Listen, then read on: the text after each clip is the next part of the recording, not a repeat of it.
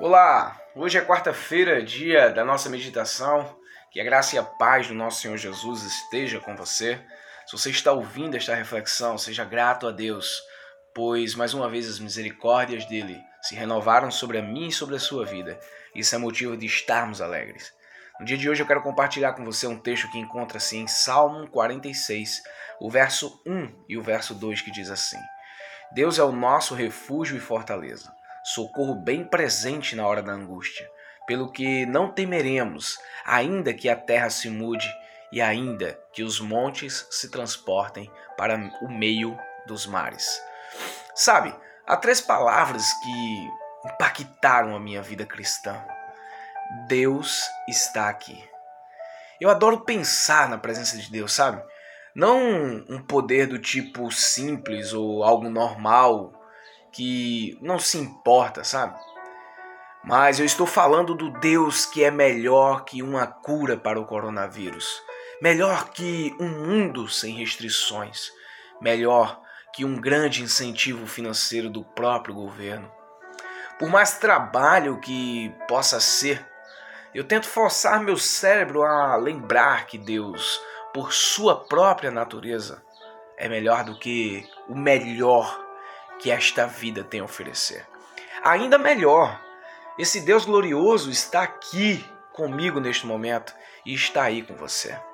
Os filhos de Corá se alegraram e determinaram: Deus é o nosso refúgio e a nossa força, socorro que não falta em tempo de aflição.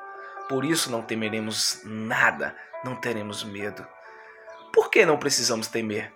Porque Deus é o socorro que não falta em tempos de aflição. Ele está presente, ele está para sempre ao nosso lado, sempre presente quando lidamos com as incertezas de amanhã. Podemos ficar doentes? Com certeza. Esse mundo novo e estranho poderia durar meses. Claro que poderia.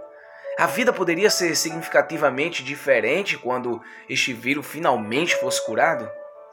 Claro que poderia, provavelmente será. Se isso te deixa com medo, lembre-se de Deus. Mesmo no seu pior cenário, Deus ainda estará com você. Essa é a bênção sólida que Jesus morreu e ressuscitou para torná-la minha e tornar sua, hoje e sempre. Então, imagine Deus com você neste momento. Feche os olhos e veja o rosto sorridente dele. Visualize a melhor bênção possível e depois diga para você: mas Deus é ainda melhor. Então, fale para você e Deus está aqui. O céu é o céu porque você pode estar com Deus. Felizmente, você não precisa esperar para estar com Deus. Ele está presente agora. Portanto, você não precisa temer esse pequeno momento que estamos vivendo, ou se você quiser olhar como grande mal ou grande desafio que está enfrentando em sua vida.